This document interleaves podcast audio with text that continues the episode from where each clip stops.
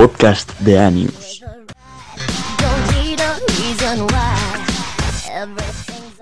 Hola a todos y bienvenidos a este programa especial sobre Britney Spears.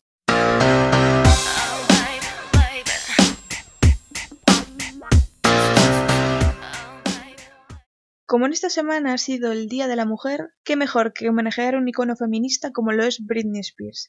En este programa vamos a analizar su vida, su obra, su declive, su resurgir, su tutela, el movimiento Free Britney, todo, absolutamente todo que la ha convertido en un icono de liberación de la mujer de la cultura pop.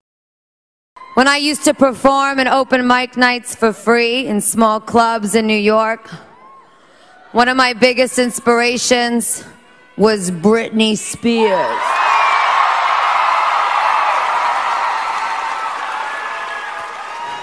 Britney taught me how to be fearless. She taught us all how to be fearless. She's a pop music legend, and the industry would not be the same without her. Throughout the years, Britney has given us some of the most iconic music videos and stage shows of our time. And that's why tonight, myself are honoring the incomparable Miss Britney Spears. Britney Spears nace el 2 de diciembre de 1981 en Macomb, Mississippi, pero pasó la mayor parte de su infancia en Kenwood, Louisiana, con sus padres Jamie Lynn y sus hermanos Brian y Jamie Lynn Spears. Durante toda su infancia destacó por su talento, así que a la edad de los 11 años se presentó en el programa Star Search, donde cantó esta canción.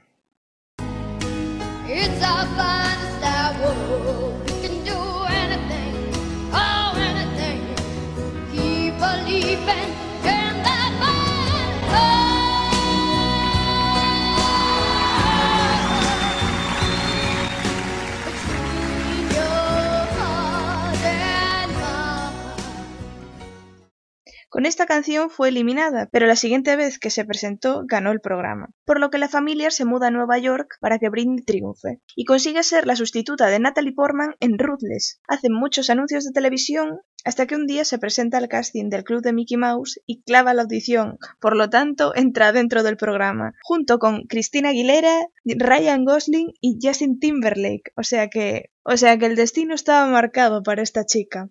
Al acabar el contrato en el club de Mickey Mouse, la familia se vuelve a Kenwood, ya que Jamie Lynn era todavía muy pequeña y la verdad es que estaban teniendo como dificultades económicas. Así que bueno, ella vuelve y tiene una adolescencia completamente normal. Va a su baile, está en el club de baloncesto, todo completamente normal. Sigue yendo al coro de la iglesia y hasta aquí todo normal.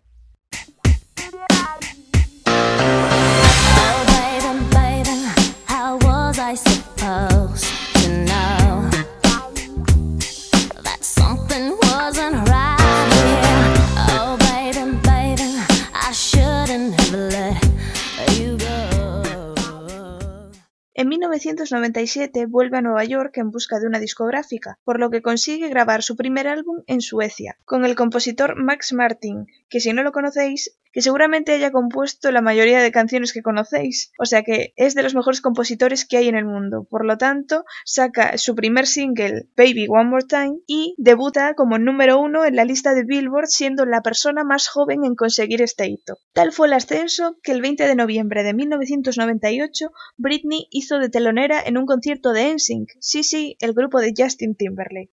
Por lo tanto, esto hizo que las dos exestrellas infantiles se reencontraran, y así que en algún momento entre finales de 1998 y sobre todo con el arranque de 1999, Britney y Justin se convirtieron en novios. Y la prensa enloqueció, por lo que se convirtieron en la novia y el novio de América. En ese momento no había pareja más jugosa.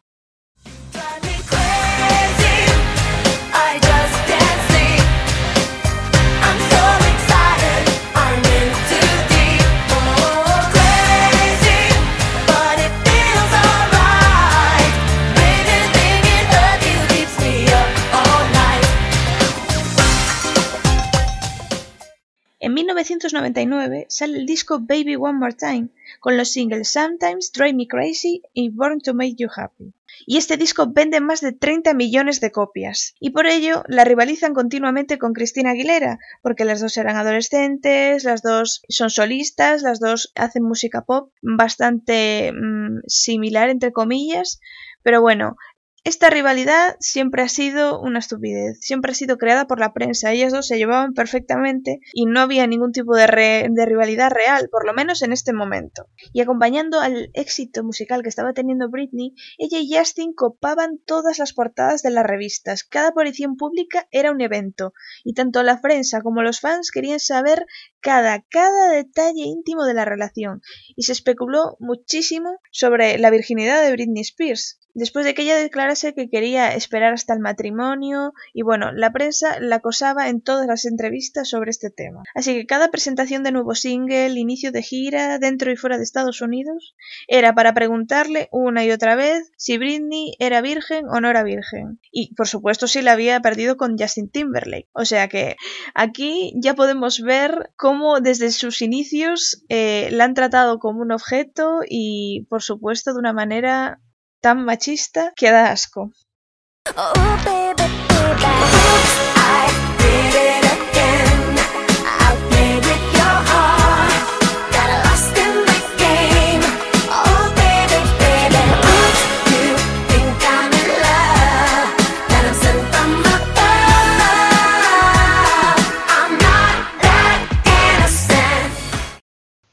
Así que llega el año 2000, en el que es nominada a dos Grammys, en Mejor Interpretación Vocal Pop Femenina y Mejor Artista Nuevo. Pero bueno, no ganó ninguno porque perdió contra Christina Aguilera y contra Sarah McCallaghan. Pero esto no detuvo a nuestra Britney, que en este año saca el álbum Oops, I Did It Again, que fue compuesto por la cantante Shania Twain, o sea que imaginaros el éxito. Así que se convirtió en el álbum de una artista femenina más rápidamente vendido en su primera semana de lanzamiento, por lo que los sencillos Oops, I Did It Again, uno de los más vendidos en toda la historia del pop junto con otros singles como Lucky y Stronger, la convirtieron en una estrella de primera línea, lo que le llevó a hacer una primera gira mundial en la que recaudó más de 40 millones de dólares. Y a la vez, Britney y Justin hicieron todo lo que se supone que debían hacer dos adolescentes ricos, talentosos, enamorados, y acudían a grandes eventos deportivos, premiers de películas, entregas de premios, cantaban por sorpresa en conciertos del uno y del otro, se apoyaban en público, respondían amablemente a todos los periodistas cuando se le preguntaba por separado sobre su relación. Y sí, también llevaron ese conjunto a juego vaquero que quedó grabado en todas nuestras mentes. Todo el mundo sabe a qué conjunto me refiero. Sí, sí, el conjunto vaquero íntegro y a juego de los dos. Momentazo para la historia. Creo que es lo único bueno que nos ha dado en la vida Justin Timberlake.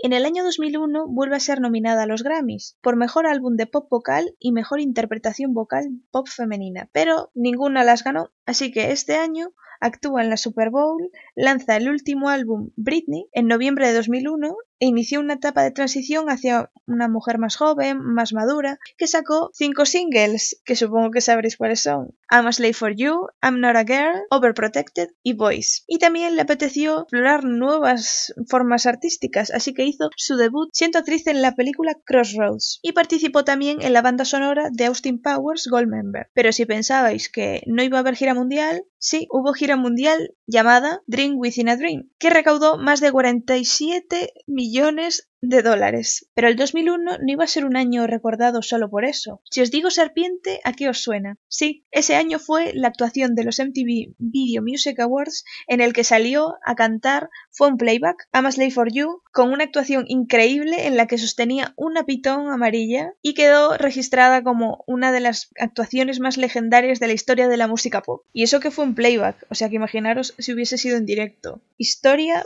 de la música.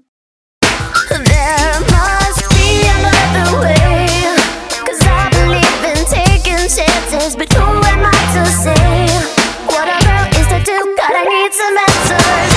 What am I to do to win my life?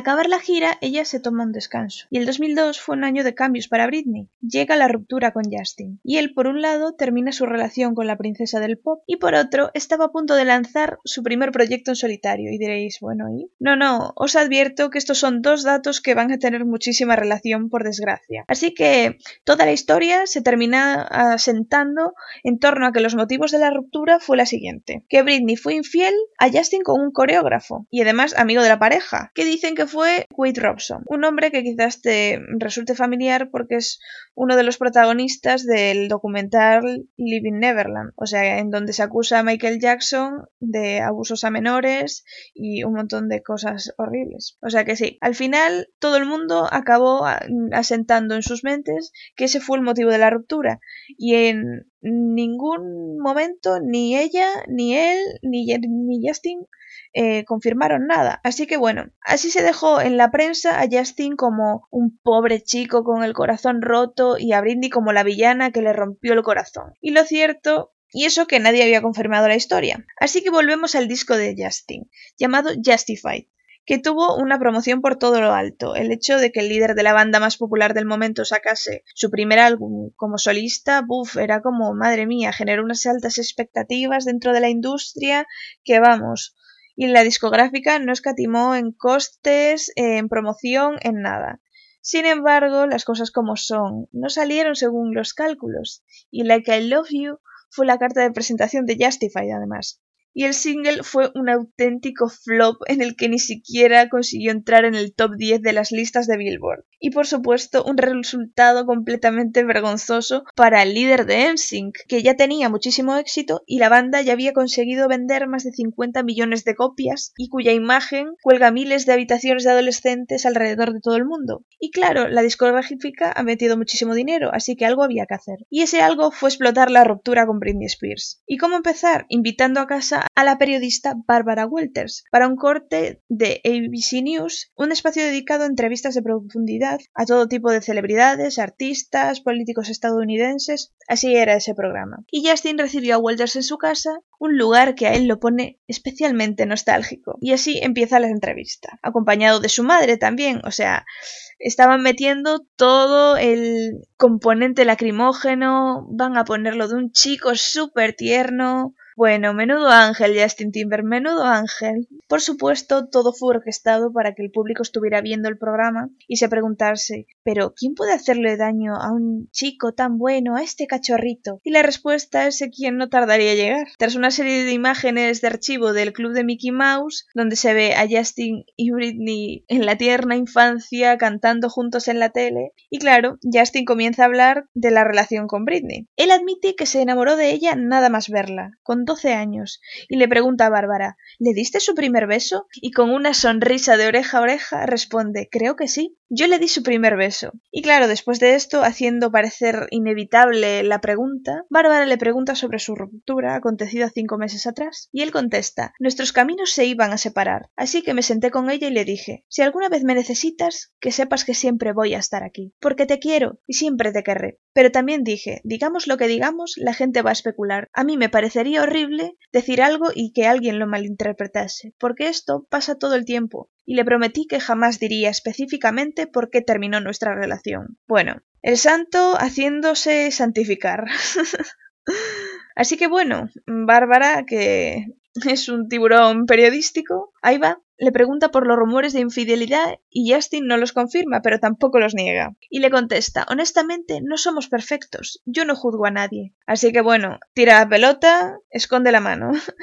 Eh, siguen con tremenda parafernalia lacrimógena, qué bueno es, eh, le ponen a cantar su, su canción, algo de su disco, a nadie le importa. Esa mm, entrevista giró en torno a Britney Spears, a todo lo que pasó con su relación, o sea, es decir, a nadie le importaba el disco de Justin, solo querían explotar la ruptura con Britney. Y bueno, fue un programa de máxima audiencia, de tal expectación que creó, y bueno, fue algo, y por supuesto fue algo lamentable, porque se aprovecharon de que Britney no iba a hablar y nada, aquí nadie confirma ni desmiente nada, pero bueno, yo os lo voy a decir, eh, la ruptura no fue porque solo Britney fuera infiel, él también le era infiel, o sea, era el líder de la banda adolescente más exitosa del mundo.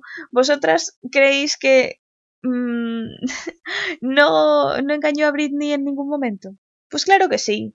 Pero como él se enteró de que ella había sido infiel y ella no se enteró de lo contrario, se aprovechó y su orgullo de machito, pues lo hizo mm, aparte de dejar la relación, que me parece perfecto, pero bueno, que no tenía autoridad moral para hacerse el santo y lo aprovechó que en ese momento el mundo era todavía más machista de lo que es ahora y para promocionar su disco, que era lamentable porque como cantante, pff, vale, bien, y ya está, o sea, no ha sido nunca una superestrella a nivel de Michael Jackson como lo han querido poner, pero bueno, que la historia no acaba aquí. Por supuesto, el acoso hacia Britney Spears sobre su virginidad siguió, así que ella terminó zanjando todo esto con una simple frase. Llevaba dos años con Justin Timberlake y bueno, pasó lo que pasó. Yo pensaba que era el hombre de mi vida, pero bueno, me equivoqué. No creí que iría al programa de Barbara Walters y me vendería de esa forma. Así que la rentabilización de la ruptura había comenzado. ¿Y qué pueden hacer para rentabilizar todavía más este tema? Pues Justin saca un segundo single llamado Cry Me a River y por supuesto trata de una ruptura que se produce porque la chica de la comete una infidelidad y el chico de la canción pues la descubre. Una vez más va de sutilezas. Así que años más tarde le pareció una idea genial al director del vídeo que todo girara sobre Britney, porque claro, es que donde no hay no se puede sacar, así que vamos a coger lo exitoso y vamos a ponértelo a ti porque como eres un inútil, pues ya está. Así que cuando le preguntaron a Britney qué pensaba de Cry Me a River, pues simplemente contestó Boys will be boys porque ella tiene clase y no se quería prestar a este tipo de chorradas porque ella era una artista talentosa que no le hacía falta mm, hacer este tipo de chorradas para tener fama y vender discos. Pero bueno, el mundo eh, se centró en lo mala que era ella y lo bueno que era él y bueno, hicieron que su mm, vida musical pues fuese manchada por esta chorrada.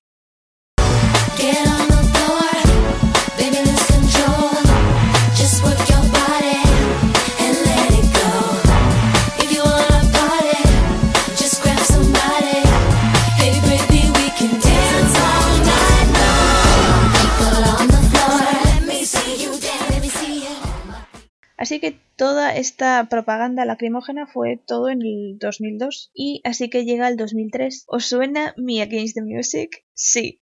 Este año lanza su cuarto álbum de estudio In the Zone a finales del 2003, con donde está la colaboración con Madonna. Así que saca los sencillos Me Against the Music, eh, brutal, Toxic, la mejor canción que ha dado la música pop en la historia, Every Time y por supuesto todos fueron número uno en su salida en la lista de Billboard y Toxic fue el primer vídeo censurado de Britney Spears, que tras asolar la industria musical se convirtió en el cuarto single más vendido de la década, con ventas mundiales superiores a los 4 millones de copias. Y ese vídeo musical, dirigido por Joseph Kahn, la consolidó como un icono sexual y gracias a Toxic ganó su primer y hasta la fecha único premio Grammy en la categoría de mejor grabación dance, que a mí me parece muy injusto. ¿eh? Ella debería de tener en categoría pop mm, por lo menos uno o dos Grammys. Por supuesto, este fue un año buenísimo en, en materia musical para Britney Spears, pero bueno, cuando hay una mosca cojonera, hasta que la matas, mm, no para de Así que bueno, volvemos a Madonna, Cristina Aguilera y la apertura de los MTV Video Music Awards de 2003. Sí, en la actuación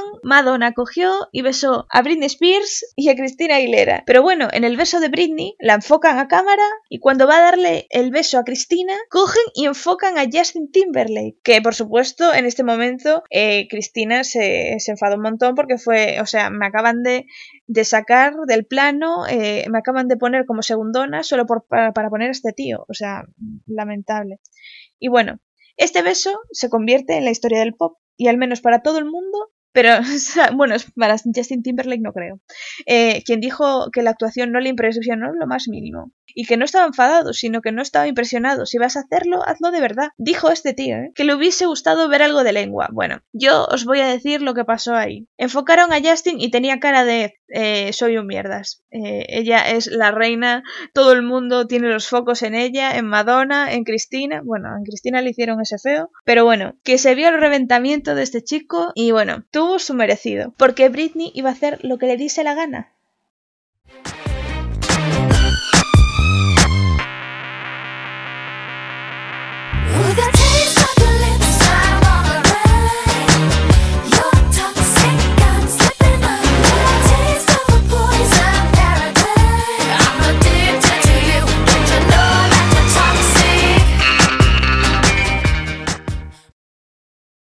Y en el año 2004 saca My Prerogative, que es una recopilación de todos sus singles lanzados hasta ahora y añadiendo eh, los dos nuevos, My Prerogative y Do Something. Pero bueno, esto es lo más destacable de este año en cuanto a su carrera musical, porque aquí empieza el declive de Britney Spears. El 1 de enero, en una juerga de Nochevieja, así en plan risas, Britney se casa con un amigo del instituto, Jason Alexander, en Las Vegas. Bueno, el equipo de la cantante eh, se empapa de sudores fríos y Britney no ha firmado ningún tipo de acuerdo prenupcial. Y claro, el inevitable divorcio podría acabar con el marido llevándose mm, la mitad de lo que tiene ella. Así que, después de 55 horas de gritos y gente saltando por la ventana poseída por el pánico, el matrimonio queda anulado. Así que los representantes de Britney eh, alegaron en el juicio que ella no estaba en sus cabales para hacer eso. El 14 de septiembre, Britney da a luz a su primer hijo. El padre es Kevin Federline, un bailarín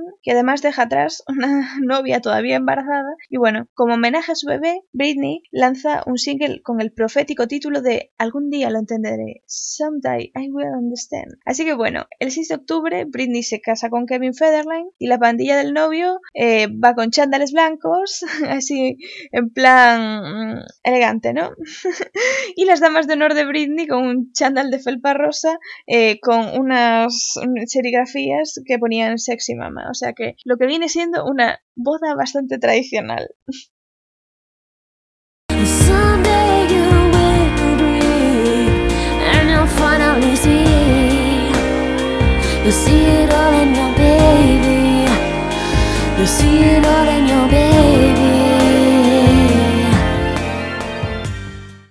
Y bueno, esto todo pues se hizo un escándalo para la prensa, como todo lo que hacía Britney Spears pues era portada. Así que bueno, a mediados de 2005, en un primer intento por no dejarla fuera de la industria musical, lanzó la balada Someday I Will Understand, que como ya dije antes, pues iba dedicada a su hijo que acaba de nacer. Pero bueno, en mayo de 2005 siguen los, siguen los escándalos, así que se estrena eh, Britney and Kevin, Chaotic, un reality documental sobre la vida de la pareja, en el que podíamos ver como su pasatiempo favorito era pasear por la playa fumando y bueno, y otro tipo de cosas.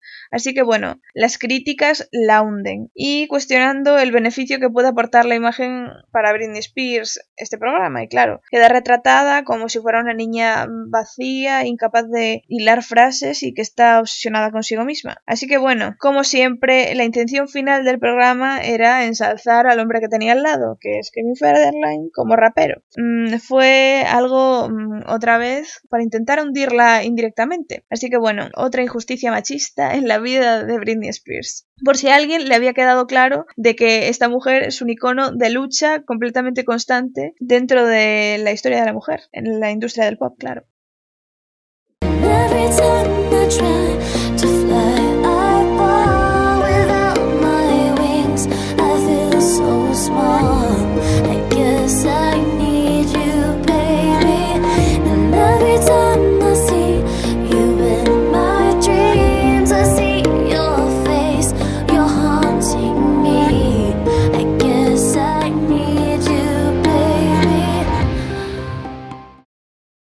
El año 2006, que por desgracia tampoco hay nada reseñable en su vida artística y musical, porque este año va a ser opacado por todos los escándalos y cosas terribles que le han pasado. Y bueno, empiezo por Justin Timberlake y creo que es casi la última vez que lo menciono en esta historia porque es que estoy harta de- del ya.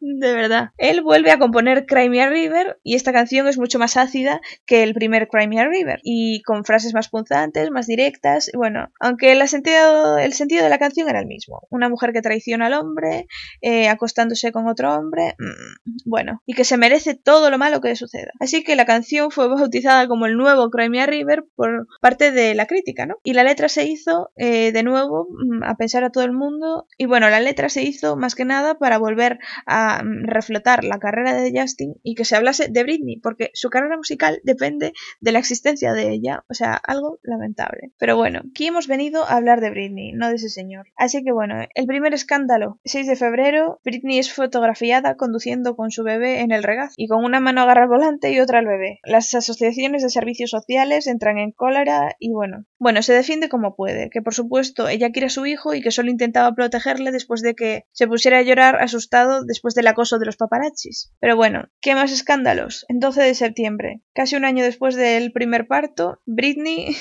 demuestra que no entiende de cuarentenas y da a luz a su segundo hijo. Y si no entendéis esto es porque eh, se supone que entre partos hay que esperar cierto tiempo recomendable para tener otro bebé por temas de salud y tal. Y bueno, que también se le echaron encima por eso, cómo no. Y el 24 de noviembre, Britney es muy fotografiada en una juerga con Paris y con Lindsay Lohan. Una estampa que hace realidad los sueños pops que ni, que ni siquiera sabíamos que teníamos, la verdad.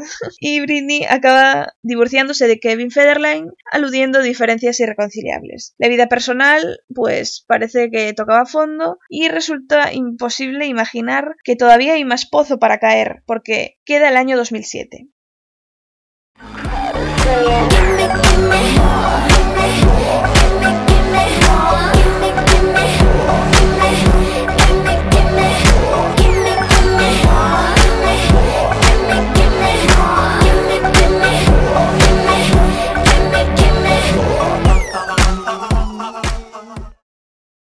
Año 2007. Y bueno, si crees que lo estás pasando mal, que el coronavirus no te gusta, que la pandemia está acabando contigo, pues te voy a decir una cosa. Si 2007 no pudo con Britney Spears, tú puedes con todo lo que te propongas. Así que empezamos. Pese a sus abundantes problemas personales, a finales de 2007 pues lanzó su quinto álbum de estudio llamado Blackout, que catalogaron como elegante, brillante y adictivo. Tuvo los tres siguientes singles, Gimme More, que ya hablaremos después de ello, Piece of Me y Break the Ice. ¿Y por qué volvemos a Gimme More? Porque sí, ¿os acordáis de la apertura de los MTV Video Music Awards de los 2007? Sí, cantó esa canción en un bikini de lentejuelas, bueno, lentejuelas no, de purpurina negra, en el que se mostró confundida y sin interés en continuar, además de usar playback, una coreografía que ni se la sabía, y por supuesto esto fue un escarnio en su carrera, pero tremendo. A ver, el ridículo fue grande y la verdad es que esas cosas dicen muy poco de lo profesional que eres. Entonces, claro, si ya eres por otras cosas que no tienen que ver con tu carrera, la gente no tiene ningún tipo de respeto sobre tu vida, su de, tu mm, de tu salud mental, de tu privacidad, imagínate si haces algo que es realmente terrible, como fue esa actuación. Así que se lanzaron como perros contra ella. Pero bueno, a pesar de esto, musicalmente Blackout hizo que ganara numerosos premios, incluido MTV Video Music Awards en 2008, eh, bueno, además por el vídeo musical de Piece of Me, que, que por lo que este álbum fue catalogado como definitivo regreso a la industria musical. Pero aunque esto eh, parezca que el, realmente el 2007 no fue tan mal año para Britney, esto prácticamente es lo único bueno que tuvo en este año, o sea, que le fuera bien de manera musical, entre comillas, mm, quitando la actuación, eh, empezamos con todo lo malo que le sucedió. 1, 2, 3. El 15 de febrero ingresa en un centro de rehabilitación, pero lo abandona tras pasar menos de 24 horas. El día 16 de febrero, al día siguiente de su amago de rehabilitación, eh, Britney se rapa la cabeza y escribe una página, una de las más perturbadoras todo del cotilleo, de la música pop y de los iconos femeninos. Así que bueno, ella va a la peluquería y le dice quiero raparme la cabeza. Y entró y le pidió eso a la peluquera. Así que la peluquera dijo no, no, no, yo no te voy a hacer eso. Y cogió la maquinilla y se rapó ella misma el cero. Y por supuesto se miró al espejo y se puso a llorar. Y dijo las siguientes palabras. Estoy harta, ya no voy a ser la muñequita de nadie. O sea que fue un acto simbólico. Ella estaba al borde del colapso mental y dijo, hasta aquí, o sea, mm, ya no voy a ser la niña buena, la niña guapa, la que todo el mundo quiere ver. eh, estoy harta, ya no soy esa, eh, no puedo más. O sea, entiendo que hacer cosas conspiratorias, que si, bueno, que si le estaban haciendo un MK Ultra, que si no sé qué, eh, sí, todo eso es muy divertido, pero obviamente esta chica estaba mal. O sea, estaba acosada todos los días, cada mm, palabra que salía de su boca eh, era criticada, eh, hacía una cosa, era súper criticada, eh, salía en todas las revistas, todos los programas, o sea, estaba hasta las narices ya. Así que cogió y se rapó el pelo. Y fue la manera de decir ya está bien y de medio pedir ayuda realmente, porque el cerebro pues mm, tiene ese tipo de escapes. Pero bueno, como todo en la vida de esta pobre mujer, pues hasta se empezó a subastar pelo de Britney Spears en eBay como si, como si ella fuese a vender su pelo para eso. No quería espectáculo, ella ya estaba hasta las narices. O sea que la irrespetuosidad fue tan grande que hasta gente puso a vender pelo en internet haciéndose pasar por Britney Spears. Y bueno, vamos a hablar del suceso más oscuro de la vida mediática de Britney. Y bueno, el 23 de febrero de 2007, ella fue a junto de Kevin Federline que tenía a sus hijos porque quería verlos. Y él le dijo que no. Entonces ella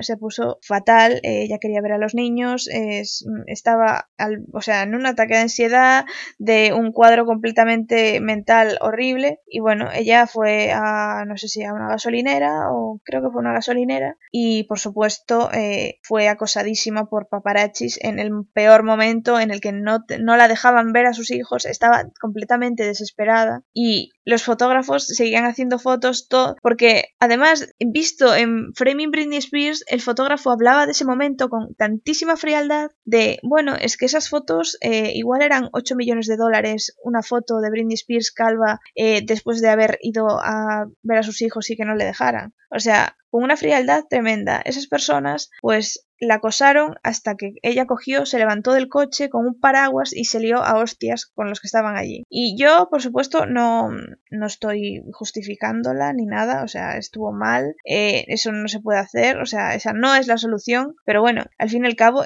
ella es una persona que estaba muy enferma en ese momento, o sea, no es lo mismo que lo haga una persona que está enferma que lo haga una persona que esté sana. Claro que está mal, pero es que ella estaba sometida a un acoso tan tremendo que la llevó a que la cabeza le explotara y, cogieran paraguas y se liara hostias. O sea, bien se ve que bien no estaba. Así que bueno, esto fue eh, de lo más sonado de- del mundo. O sea, nadie, nadie estaba callado eh, con este tema. Todo el mundo tenía que comentar, todo el mundo hacía risa de ella. O sea, nadie, nadie en ese momento vio que realmente era una persona enferma, de la que no es, no es legítimo burlarse. Así que bueno, eh, fue completamente vergonzoso. eh, el, tanto lo que hizo ella, lo que hicieron los paparazzis, cómo reaccionó el mundo a tal cosa. Y bueno, eh, casi eh, le hunden la carrera, básicamente. De hecho, si no lo sabíais, en ese año fue cuando le ofrecieron cantar Umbrella, sí, el super single de que hizo famosa Rihanna. Pues originalmente iba a ser para Britney Spears, pero bueno, obviamente por problemas y todo lo que rodeaba la vida de Britney lo rechazó y bueno, gracias a eso tenemos a Rihanna. Y bueno, por desgracia, el 18 de octubre Britney pierde la custodia de sus hijos y se los queda Kevin Federline. Y el último y fatídico suceso de este año, no tan fatídico, pero bueno, fue algo terrible. Y los fotógrafos le preguntaron a Britney Spears, acosándola por la calle, eh, si su hermana estaba embarazada. Y ella dijo, no, no lo está, porque obviamente ella no lo sabía. Y los fotógrafos le confirmaron que sí, que sí que fue. Y claro, como ella no lo sabía y nadie le había dicho nada, se puso a llorar en el momento. Y todo un aluvión de fotógrafos se fue contra ella, no la dejaban avanzar, fue una situación súper violenta. Y bueno, fue otro de los episodios lamentables que protagonizó sin tener ella la culpa, porque realmente el, la avalancha y la desinformación no fueron culpa de ella. Así que bueno, aquí concluye por fin el 2007 para Britney Spears. Pero bueno, toda esta historia sigue en los años posteriores.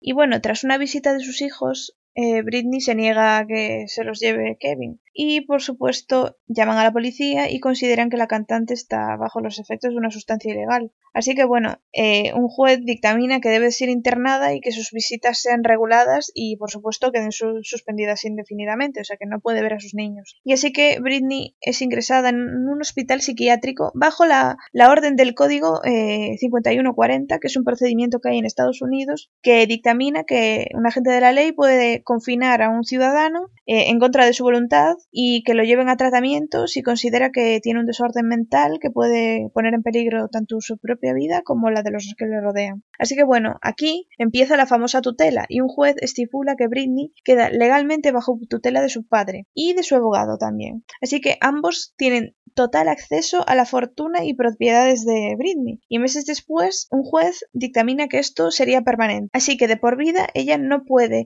manejar sus finanzas, ni su carrera artística, ni nada. Ella solo puede dar su opinión, nada más. O sea, no puede hacer nada más. O sea, no puede sacar 20 euros en el banco o 20 dólares o lo que sea que quiera sacar. Ella no puede. Siempre va a necesitar el consentimiento de su padre o de su abogado. Y bueno, todo esto podría mm, parecer bueno para ella porque, en fin, eh, esto puede ser algo que la haya salvado de cosas horribles como puede ser un suicidio o así. Entonces, bueno, podría parecer bueno. Y lo fue, de hecho, en varios años, que vamos a hablar ahora a continuación de todos estos años posteriores. Pero me parece increíble que el padre de Britney Spears, que ha pasado de ella toda su vida, simplemente la ha puesto donde la ha puesto porque quería que lo hiciese rico. O sea, es un hombre que, si, si veis Framing Britney Spears, eh, lo retratan totalmente como un chupóptero que solo le importa el dinero. El dinero, el dinero y el dinero. Que la salud de su hija le importa bien poco. Así que a partir de ahora, todo lo que haga Britney Spears es orquestado por este señor. Y bueno, después de mm, recuperarse, eh, volver más o menos a la normalidad, Britney aparece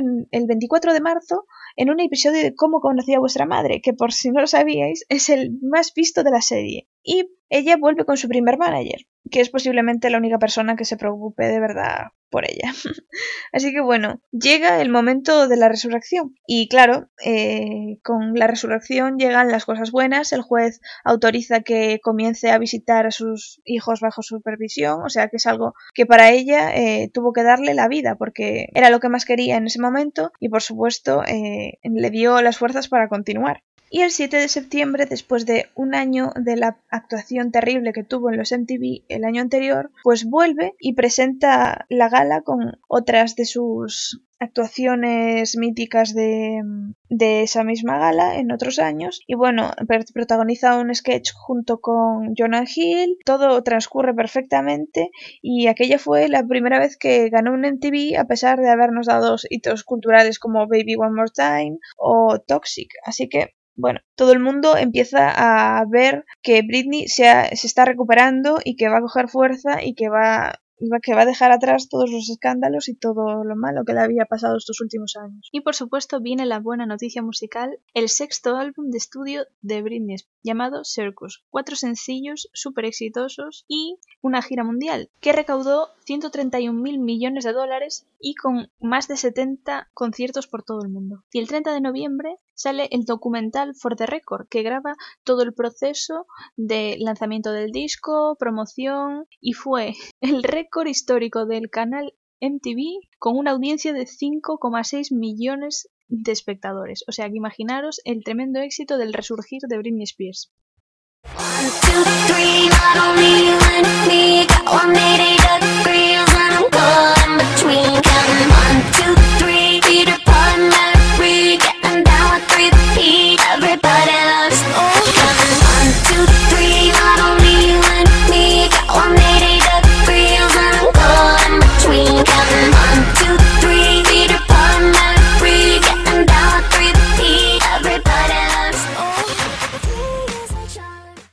En el año 2009 lanzó su segundo álbum recopilatorio, The Singles Collection, con el único single inédito del álbum que fue Three, tercer éxito número uno de Britney en la Billboard Hot 100. Y el 30 de enero de este año, Britney y su padre consiguen una orden de alejamiento contra su ex-manager, ex-novio y ex-abogado. y los tres estaban conspirando para hacerse el control de la fortuna y la carrera de, Britney. O sea que el padre se vio amenazado y intentó sacárselos de encima y, y bueno, y lo hizo. Y por supuesto, quedándose él con todos los millones que estaban amasando con el último disco de Britney. Uh, uh, uh, uh.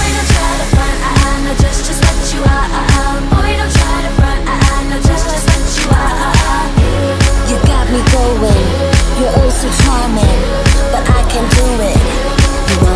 Oh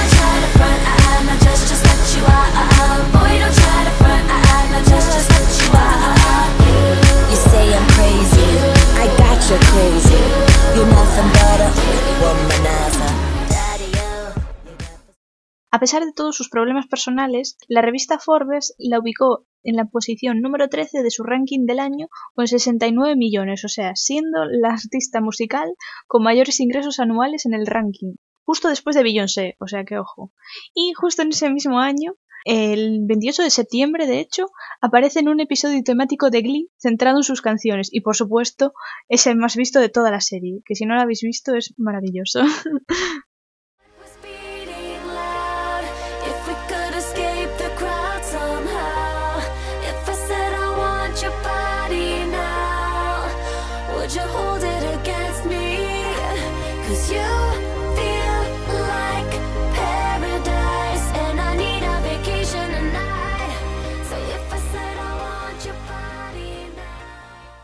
En el año 2011 lanzó su séptimo álbum de estudio, Femme Fatal, con influencias de géneros de música electrónica, dubstep, así, en ese tono, y fue catalogado por los críticos uno de los mejores de su carrera. Sus dos primeros singles fueron Holding Against Me y Till the World Ends, y además aquí es donde se incluye el super remix con Rihanna de S&M, que es maravilloso, de hecho tienen varias actuaciones en entregas de premios, eh, las dos actuando increíble que deberíais buscarlo y mirarlo.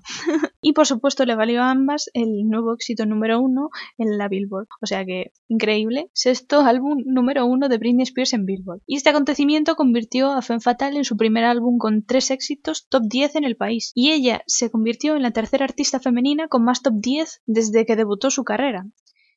Bring the action. When you hear this in the club, you gotta turn the shit up. You gotta turn the shit up. You gotta turn the shit up. When we up in the club, all eyes on us. All eyes on us. All eyes on us. You see them girls in the club, they looking at us. They looking at us. They looking at us. Everybody in the club, all eyes on us. All eyes on us. En el 2012 firmó como rostro del juego Twister Dance, marca para la que grabó un anuncio dirigido por Ray Kay, en el que interpreta una remezcla exclusiva de Till the World Ends. También este año firmó un contrato por 15 millones de dólares como jueza de la segunda temporada de la versión estadounidense del X Factor, junto a Simone Cowell, L.A. Reid y Demi Lovato. Para entonces, en agosto de 2012, ya tenía 18 millones de seguidores en Twitter, siendo la quinta artista con más seguidores de la red social. Y en noviembre, will.i.am y ella estrenaron el single Scream and Shout, que fue un super éxito de ventas.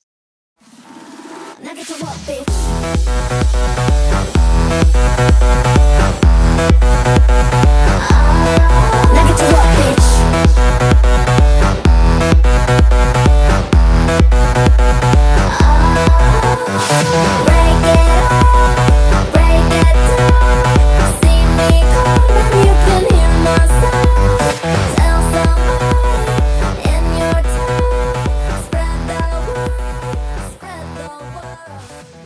Justo antes de finalizar el 2012, Britney comenzó a grabar su octavo álbum de estudio, llamado Britney Jean, del que will.i.am fue productor ejecutivo. En junio de 2013 publica Ulala, una canción que grabó para la banda sonora de la película de Los Pitufos, cuyo vídeo musical contó con la aparición de sus dos hijos, y declaró que Los Pitufos era una de las series de su infancia preferidas. En septiembre lanzó War Beach, siendo el primer single del álbum. También apareció en el programa Good Morning America para anunciar su residencia de conciertos de dos años en Planet Hollywood Resort en Las Vegas, contrato por el que se rumoreó durante meses que tenía una cláusula de exclusividad y ella no podría hacer conciertos en ningún otro escenario. En enero de 2014, Spears ganó el premio de artista pop favorita en los People's Choice Awards. En mayo de 2015 publicó su siguiente single, Pretty Girls, en una colaboración con la rapera australiana Iggy Azalea canción que presentaron en los Billboard Music Awards de 2015. De hecho, la actuación generó tal audiencia que fue la mayor en los últimos 15 años de los premios. Por lo tanto, representó el regreso de Britney a las presentaciones en vivo como artista principal en Estados Unidos, después de ocho años de la polémica presentación de Gimme More en los MTV Video Music Awards de 2007.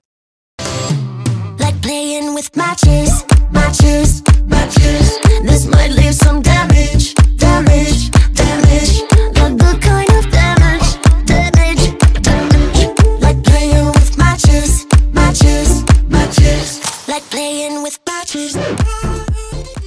En el 2016, V Magazine anunció que aparecería en la portada de su edición número 100 y en mayo lanzó una aplicación de juego titulada Britney Spears American Dream. El 22 de mayo interpretó sus singles más exitosos en la ceremonia de los Billboard Music Awards del 2016. Además de abrir la ceremonia, fue honrada con el prestigioso Billboard Millennium Award, obsequiándola como la artista del milenio. El álbum Glory fue lanzado el 26 de agosto de ese mismo año y se presentó en los MTV Video Music Awards del 2016. En enero de 2017 recibió cuatro victorias de las cuatro nominaciones de la 43 entrega de los People's Choice Awards, incluyendo Artista Pop Favorito, Artista Femenina, Celebridad en Redes Sociales y Colaboración Cómica para un sketch, con el de Ellen DeGeneres para The Ellen DeGeneres Show. Y en marzo anunció una gira internacional llamada Britney, Live in Concert, la cual se convirtió en la primera en seis años desde su gira mundial Feo Fatal en 2011, y visitó por primera vez Filipinas, Taiwán, Tailandia, Hong Kong e Israel. Y en este año también se convirtió en la primera cantante en recibir el premio Icono en los Radio Disney Music Awards de 2017. El 31 de diciembre se presentó por última vez en Las Vegas con su espectáculo final, Piece of Me, y esta última fecha aportó 1.172 millones de dólares y estableciendo un nuevo récord como la artista mejor pagada en un espectáculo de Las Vegas eh, por encima de Jennifer Lopez y además también fue transmitida por la televisión siendo año viejo con una audiencia récord de 25,6 millones de espectadores. Ese mismo día anunció su gira de verano por Norteamérica con cientos de conciertos en las que las entradas se agotaron en cuestión de minutos. Y el 20 de marzo fue anunciada como parte de una campaña para la marca de moda francesa Kenzo. Y al concluir toda esta gira de conciertos anunció que haría una nueva ronda de conciertos en Las Vegas llamada Britney Domination, en la que ganaría alrededor de unos 500 mil dólares por espectáculo, lo que le haría todavía más la cantante mejor pagada de, los shows fijos de Las Vegas.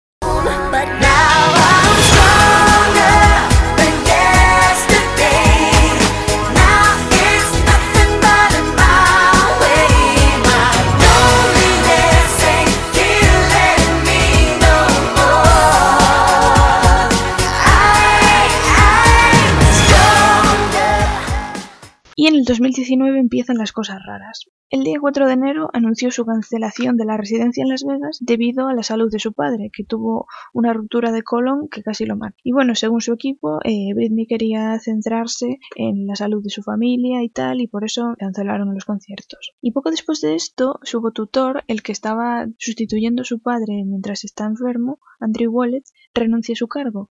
Y ese mismo mes, según se informó en, varios y diversos medios, Britney ingresó en un centro psiquiátrico para concentrarse en el autocuidado y el del estrés y de todo lo que le había causado la enfermedad de su padre. Y aquí es cuando pasó lo del podcast del Britney's Gram, donde estrenaron el episodio en el que decían que según una información de manera anónima muy acercada a Britney, de hecho de un auxiliar jurídico de ella, que había sido retenida en contra de su voluntad en el centro psiquiátrico desde enero. O sea que todo lo que nos habían contado era una mentira. Y de hecho, eh, sale también en el, en el documental Framing Britney Spears, que analizaban los posts de Britney y se notaba un montón que ella no era la que escribía esas cosas y además de que tuvo como un espacio muy grande en el que no subía nada. Claro, bueno, la gente no sospechaba tantísimo porque claro, decían, bueno, estará centrada en que el padre está enfermo, bueno, eh, no, pero era muy raro porque Britney siempre era bastante asidua a las redes sociales, sobre todo de Instagram, y empezaron a ver cosas raras estas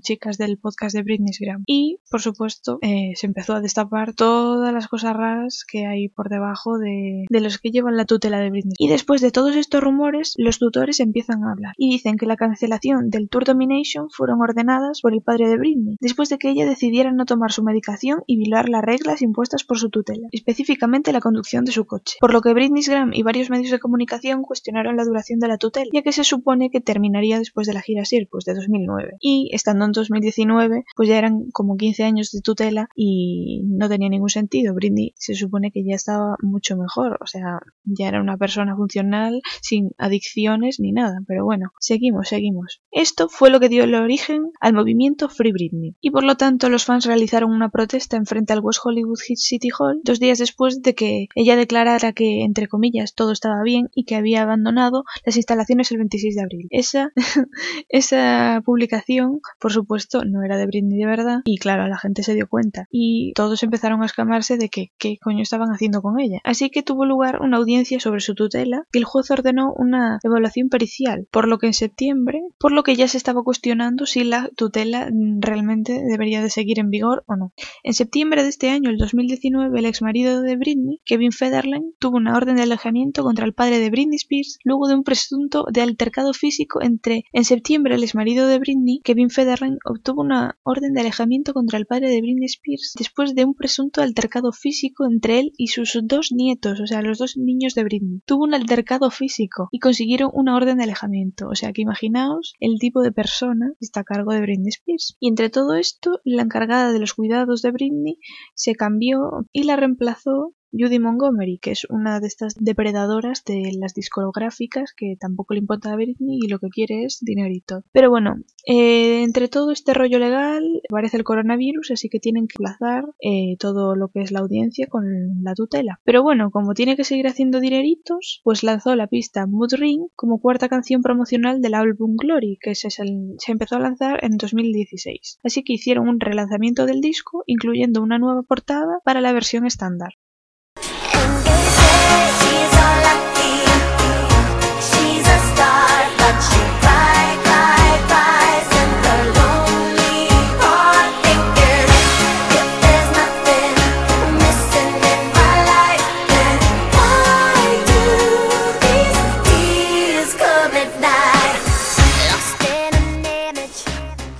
En agosto de 2020, Jamie Spears calificó el movimiento Free Britney como una broma, un- una teoría de la conspiración que no tiene ningún sentido, pero bueno, ¿qué nos va a decir el señor que la lleva reteniendo el dinero eh, durante casi 16 años? Pues bueno, que diga lo que quiera. El 16 de agosto, el abogado designado por el tribunal presentó un expediente judicial que documentaba el deseo de Britney de modificar la tutela y reflejar el, esti- el estilo de vida actual, eh, su em, salud mental, etc, y sus deseos de que quiere en la vida, claro. Y nombrar a Montgomery como su tutor permanente y reemplazar a su padre, claro. Y quitarlo de sus asuntos financieros y sobre todo artísticos. Sobre todo artísticos. Porque no es- la tutela no solo es para mm, eh, sacar 20 euros del banco. Es para todo. O sea, si Britney quiere cantar country y el padre dice que no, no se canta country. O sea, no tiene ningún tipo de decisión sobre nada. Es como si fuera un niño. Tal cual. Y después de este día, y cuatro días después, el juez extendió la versión establecida de la tutela hasta febrero de 2021. Y el abogado de Britney pues declara de que no iban a parar hasta que el padre de Britney se vaya fuera de la, de la tutela, claro. Incluso amenazando de que Britney no va a volver a grabar un nada de música hasta que el padre se largue de la tutela, que no quiere que chupe más del bote, básicamente, es lo que dijeron. Pero bueno, el sello discográfico publicó una canción promocional llamada Swimming in the Stars, junto con la reedición del disco de lujo de Glory, que recordemos que lo lanzaron en 2016 y siguen lanzando cosas del mismo disco, porque obviamente tienen que sacar referitos porque Britney está harta y quiere hacer sus canciones y pasa de, de toda esta gente que la quiere explotar. Y aquí llegamos al documental Framing Britney Spears, donde se narra toda la tutela impuesta desde hace muchísimos años a Britney y se estrenó en febrero de 2021, es decir, el mes pasado. Y la verdad es que yo os recomiendo muchísimo que lo veáis porque esclarece muy bien eh, según qué cosas de la vida de Britney, sobre todo el machismo tan terrible en la industria que vivió. O sea, también otras artistas han vivido machismo, pero ella ha sido algo tremendo. O sea, todo lo que pasó con Justin Timberlake, todo lo que incluso ha pasado con Cristina Aguilera, que realmente no ha pasado nada, ha sido invento de la industria porque tienen que enfrentar entre superestrellas femeninas, se tienen que enfrentar entre ellas. ¿Qué más? Todo lo que pasó con el Britney Calva, eh, todos sus problemas mentales, simplemente querer ir a tomar un café y todos los paparazzis encima, sin ningún tipo de respeto ni de nada, solo por dinero. O sea, no me extraña que haya acabado como haya acabado y la gente sigue haciendo bromas sobre ella como si no tuviera una enfermedad. Bueno, ahora mismo no, no creo que la tenga, pero en su momento la tuvo y durante muchos años la tuvo y ha sido una persona tremendamente infeliz siendo una superestrella de la categoría que es ella. O sea, no deja de ser un tremendísimo icono, sobre todo femenino, porque hay que reflexionar. Si nosotras ahora podemos eh, salir a la calle con el ombligo descubierto, fue porque, entre otras, Britney Spears salió así al mundo cantando como le daba la gana y haciendo así que el resto pudiéramos liberarnos también. O sea, si lo hacía Britney, nosotros ya podíamos hacerlo. Y ella fue la pionera en hacer ese tipo de cosas. Así que, en vez de reírnos de ella porque jajaja el paraguas eh, se rapó la cabeza, o sea, hay que ver un poquito más allá de por qué hizo eso. Ya lo comenté antes, pero realmente era un basta ya. No es me voy a dejar calva porque es que me da la gana, quiero llamar la atención de lo loca que estoy. No. Los memes son muy divertidos, pero hay que tener en cuenta de que la historia de Britney Spears no es mm, tan frívola como nos la quieren vender. Y de hecho, ha tenido que aguantar cosas del tipo de que una gobernadora, no sé si fuera de Hawái, eh, literalmente dijo en la televisión nacional que no quería que sus hijos vieran a alguien como Britney Spears y que ella le dispararía en la cabeza dos tiros y se quedaría tan tranquila porque la odiaba. Y eso lo ha tenido que oír Britney Spears, imaginaos que alguien dijese algo de vosotros así. El maltrato que, al que estuvo sometida fue brutal en todos los sentidos. O sea, todo lo que pasó hoy en día no tendría ninguna cabida, pero, pero ninguna. Y gracias a que existe Britney Spears, existe ahora Dua Lipa, existió, o sea, existe Lady Gaga, existe Kesha, existen todas estas artistas. Ella, Madonna y Cristina Aguilera eh, les abrieron el paso. Y por supuesto se deberían de tomar muchísimo más en serio.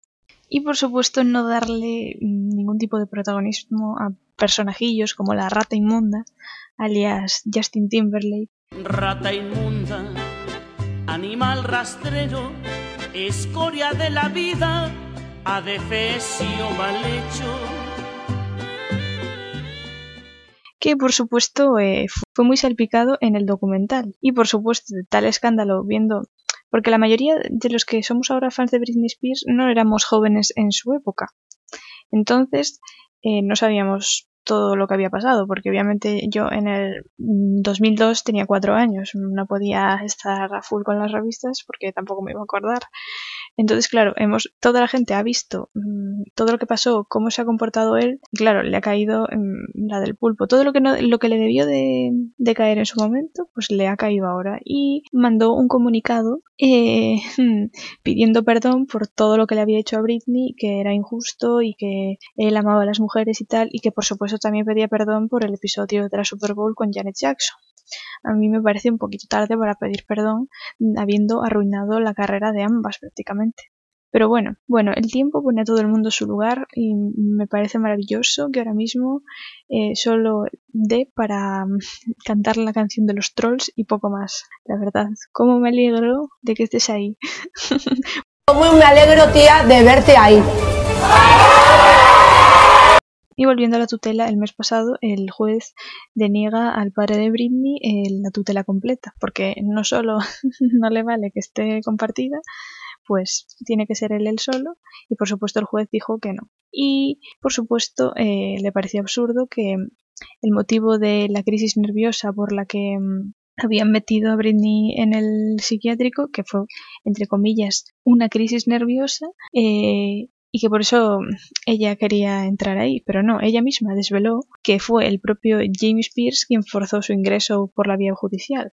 O sea, el motivo fue que ella había salido a comer una hamburguesa con su novio sin el conocimiento del padre. O sea, imaginaos el nivel de control al que la tienen sometida. Incluido por parte de su madre y su hermana, que están ahí calladas Eh, Jamie Lynn Spears eh, se ha rumoreado mucho de si iba a ser la sustituta de la, de la tutela por el padre, porque ya estaban viendo que van a echar al padre porque se nota muchísimo de que la está explotando y punto, y que no le importa para nada su salud. Y por supuesto, mm, una tía que se quedó embarazada a los 16 años y arruinó su carrera para eso, eh, no tendrá mm, ni dónde caerse muerta, ni dónde trabajar en la industria, ni dónde ganar tanto dinero y están todos chupando del bote eh, de Britney. O sea que son hermanas y no tienen ningún tipo de vergüenza. Ya veo que son todos mm, tal para cual, la verdad. Así que Jamie Lynn Spears eh, recapacita un poquito.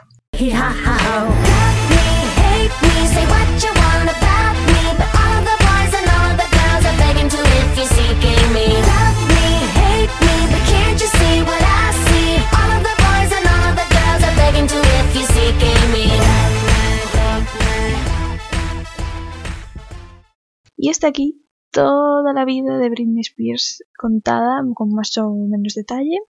Y así como reflexión general, yo creo que es muy feo lo que le están haciendo, es una explotación completa en todos los sentidos y que la verdad es que un error en un determinado momento como es el caer en las drogas, en las enfermedades mentales, eh, no debería de condicionarte tanto porque una tutela es algo súper difícil de revocar. O sea, las personas que consiguen una tutela es porque realmente están muy muy mal y seguramente sigan muy muy mal el resto del tiempo. O sea, enfermedades crónicas mentales que no tienen cura y por supuesto mm, son cosas muy serias. Y Britney Spears yo creo que está perfectamente, puede mm, manejar su vida como le dé la gana, sobre todo su dinero y al final todos los que han querido, entre comillas, protegerla con eso, eh, solo han querido proteger sus cuentas en el banco, nada más. Y todo lo que genera como artista y como persona de talento en la industria musical. Porque de hecho voy a nombraros a algunos famosos que supongo que conoceréis. Robert Downey Jr., Bradley Cooper, Ben Affleck, Ed Sheeran, Brad Pitt, Eminem, Elton John, Samuel L. Jackson, Zac Efron, Macaulay Culkin, Diego Armando Maradona, Stephen King, Justin Bieber, Charlie Sheen, Justin Timberlake, sí, sí, Justin Timberlake, Mike Tyson, Axel Rose, Matthew Perry, Mel Gibson, Tobey Maguire, Iwan McGregor, Daniel Radcliffe, Steven Tyler, Robbie Williams, Mickey Rourke, Sting, RuPaul, Lady Gaga, Fergie, Naomi Campbell, Courtney Love, Sia, Angelina Jolie, Pamela Anderson, Kate Moss, Demi Lovato, Drew Barrymore y Adele. ¿Y sabéis qué tienen todos estos en común? Sí, que ellos mismos han confesado a la prensa que han tenido problemas con todo tipo de drogas, desde el alcohol hasta las drogas más duras. ¿Y sabéis qué tienen todas estas personas que tienen en común? Que no tiene Britney Spears. Libertad. ¿Por qué a unos sí y a otros no? Lo que está viviendo Britney Spears está claro que es injustísimo. Y con este ejemplo espero que haya, haya todavía más eh, declinado la balanza eh, hacia su favor. Por supuesto, ella no es ninguna santa y ha hecho cosas mal, ha tenido que pagarlas, pero yo creo que la condena ha sido desproporcionada, sobre todo para una mujer que ha sido, eh, en- ha sido y es la industria musical importantísima, sobre todo la del pop, y que se le ha tratado con muy poquito respeto, muy poquito, y que cada cosa que hace es un meme, todo el mundo se quiere reír de ella, pero bueno, lo único que queremos para Britney es su libertad. Y por supuesto, en este podcast nos unimos al movimiento Free Britney y espero que vosotros también os unáis y que la próxima vez que alguien la ataque por sus problemas mentales, mm, por lo menos en tu mente sepas que eso no es algo de lo que reírse, de que ha sido una persona que ha sufrido muchísimo, que sigue sufriendo y que sigue siendo controlada por personas que solo quieren ver su beneficio económico y les da igual su salud mental y su salud y su felicidad.